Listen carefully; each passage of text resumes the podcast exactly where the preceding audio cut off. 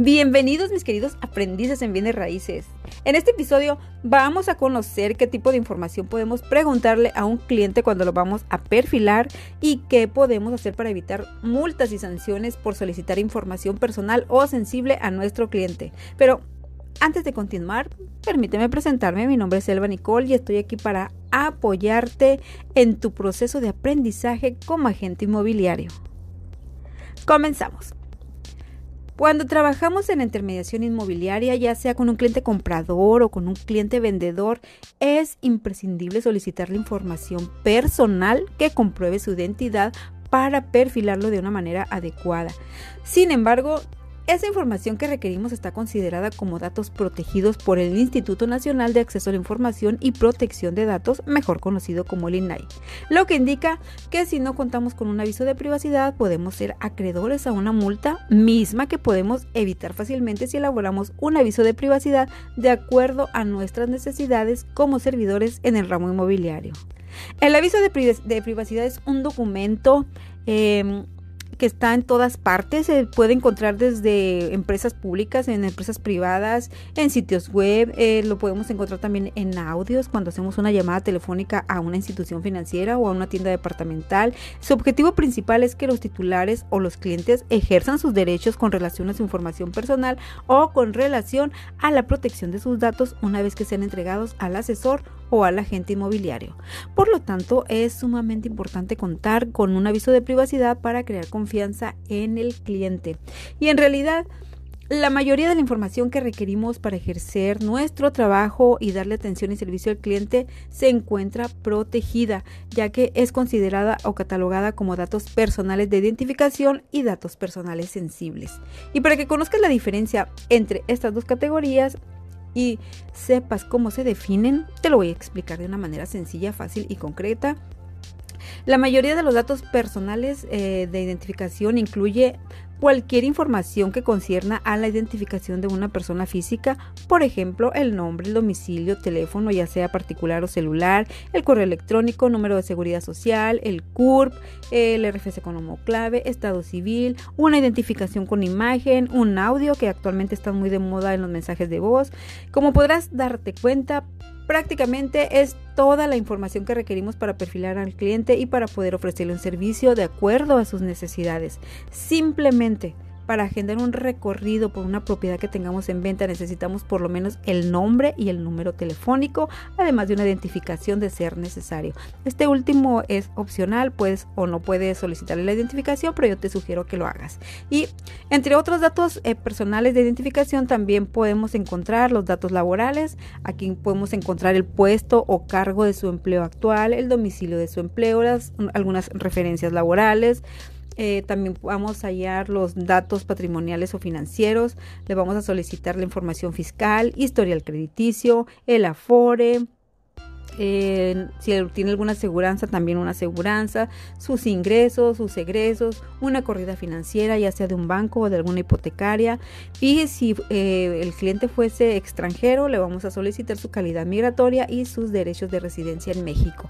Estos datos personales que te acabo de mencionar van a ser, eh, eh, los vas a necesitar en cualquier momento durante el proceso de la compra-venta, así es que tómalos en cuenta, considéralos y que no los, no los vayas a olvidar para cuando estés eh, haciendo tu, tu aviso de privacidad.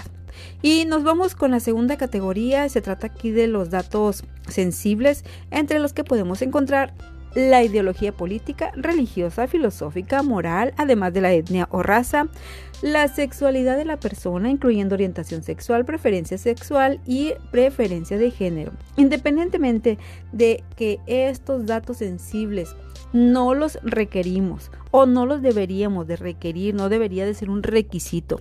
Quise mencionarlos porque, además de ser datos sensibles, también entran en la categoría de discriminación y en caso de solicitarlo, puedes estar eh, violando el artículo primero de la Constitución Política de los Estados Unidos Mexicanos, que por cierto te invito a que escuches ese audio en el episodio 41 que habla sobre los tipos de discriminación, en el cual te describo la forma, eh, de una manera detallada eh, toda esta información. Así es que después de este comercial continuamos y vámonos con el tema que eh, que, nos este, compete en este momento.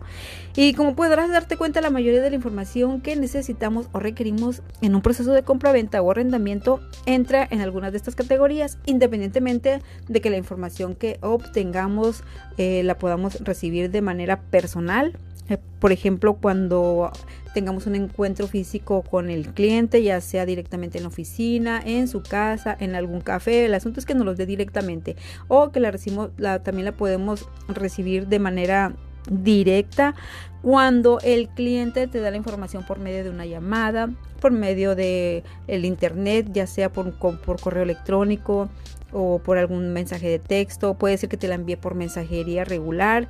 Eso también es muy común cuando te envía que el cliente vive en alguna otra ciudad y te manda toda la información por correo certificado. Y bueno, también puede ser de manera indirecta, por ejemplo, cuando recibes la información del cliente por medio de un tercero, ya sea porque te lo recomendaron o porque te lo asignaron de alguna u otra forma. Es importante que tengas un aviso de privacidad para que puedas proteger los datos de tu cliente y también para que te protejas a ti mismo. No importa si te registras como persona física o como persona moral, en ambos casos será necesario para que evites sanciones o, evites multas.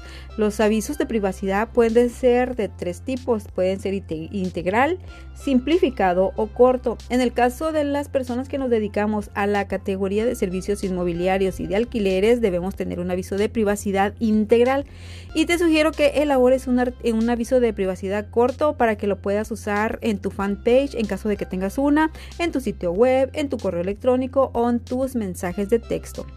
Y para hacerlo tienes dos opciones.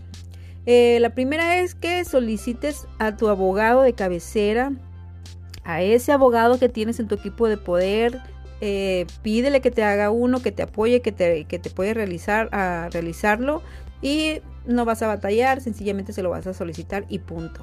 Y la segunda opción es que entres directamente al generador de avisos de privacidad en la página oficial del inai.org.mx. Ahí vas a dar clic en avisos de privacidad para el sector privado.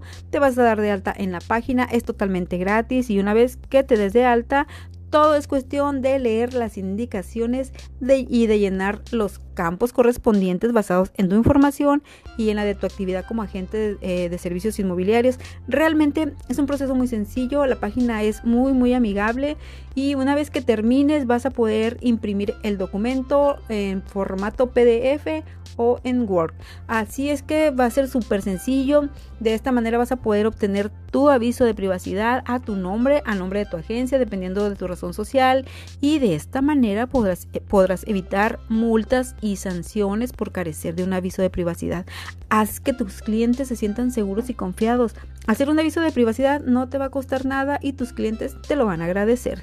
Y bien, mis queridos aprendices, ¿Qué les pareció esta información? Parece complicada, pero realmente es muy sencillo. Le vas a invertir un par de horas, cuando mucho, y este, te aseguro que va a valer la pena. Así es que aplícate y hazlo. No, no vas a batallar. Esta vez quiero agradecer a un joven que me hizo una, esta observación sobre, sobre este tema en YouTube y por supuesto también les quiero agradecer a todos ustedes que me hacen el favor de escuchar estos audios, aunque sé que muchos de ustedes me, me escuchan en otros países fuera de México, espero que esta información sea de utilidad para ustedes. Por lo pronto les mando un fuerte, fuerte, fuerte abrazo y nos vemos o nos escuchamos la siguiente vez. Que estén muy bien. Bye.